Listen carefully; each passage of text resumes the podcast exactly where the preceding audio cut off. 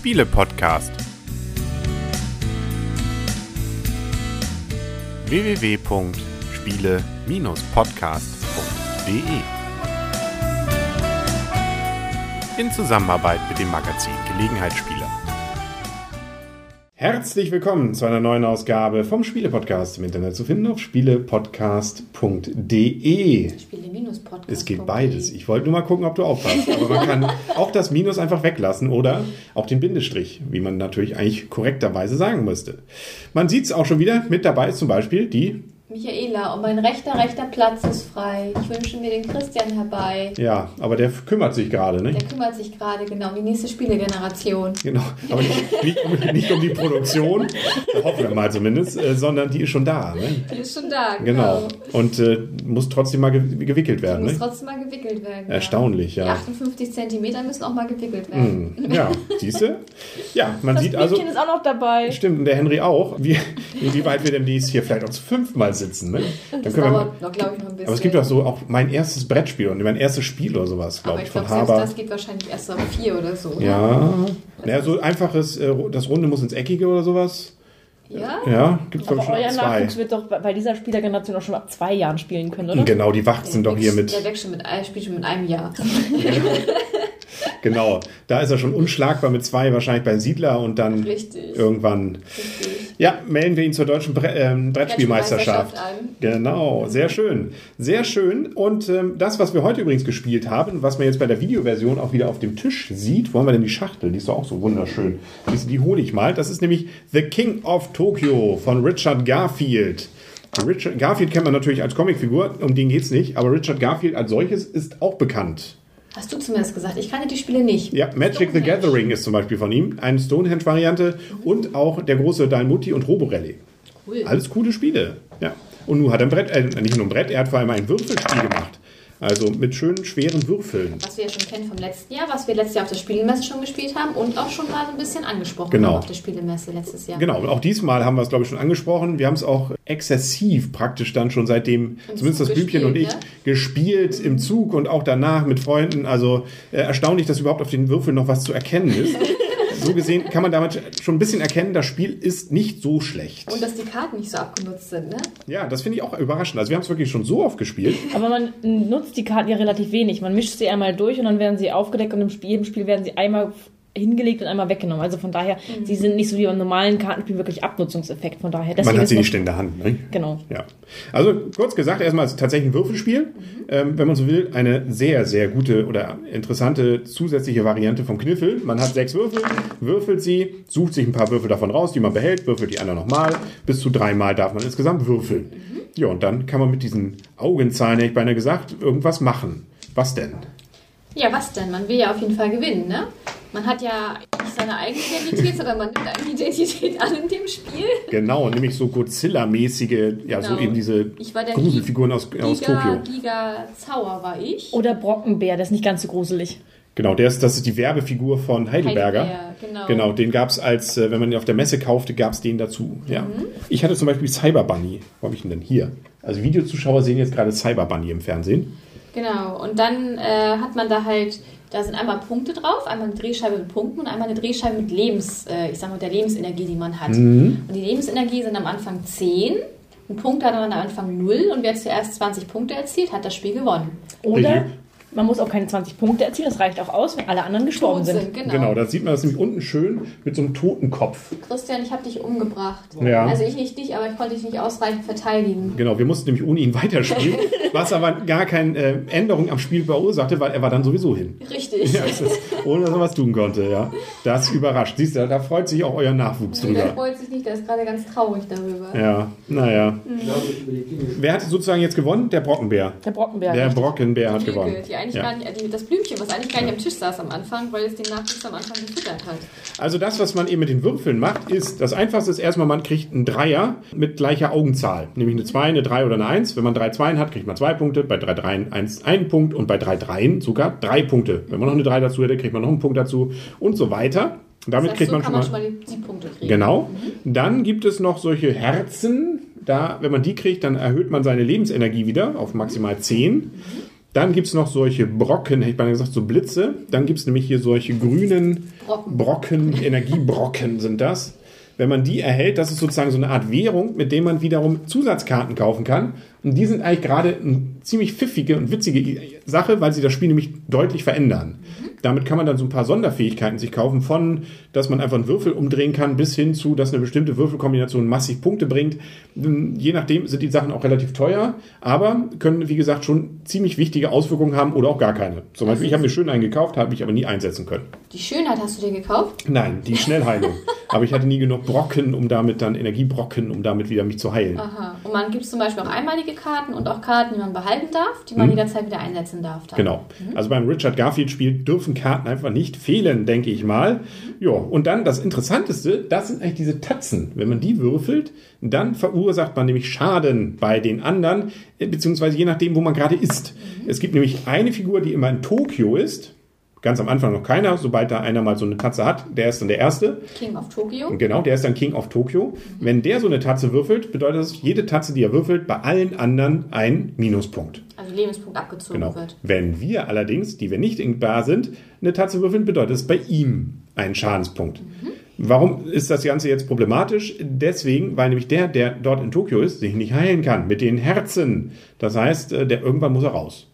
Sonst ist er hin. Aber Vorteil ist ja schon mal, wenn er reinkommt nach Tokio, kriegt er erstmal schon mal einen Punkt. Genau. Und wenn er drin bleibt und wieder dran ist, bekommt er sogar zwei Pluspunkte. Genau. Womit Christian sich ja eigentlich schon ganz gut hochgehangelt hatte. Ja. Und was hat er nämlich genutzt? schon bei 13 Punkte war. Ja, aber was nutzt es? Konnte er nicht mit ins Grab Na, nehmen. wenn seine Frau so blöd würfelt, ne? Ja, ich glaube, du hast gut gewürfelt. Es war einfach nur Pech, würde ich mal sagen.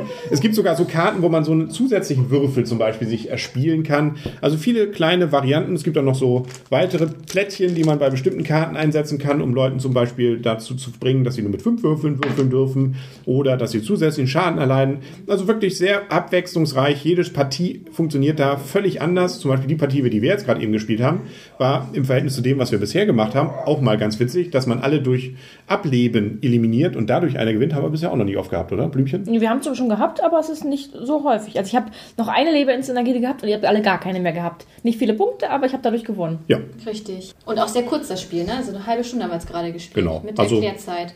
das ist so ein Spiel, das man gerne wieder schnell spielen will.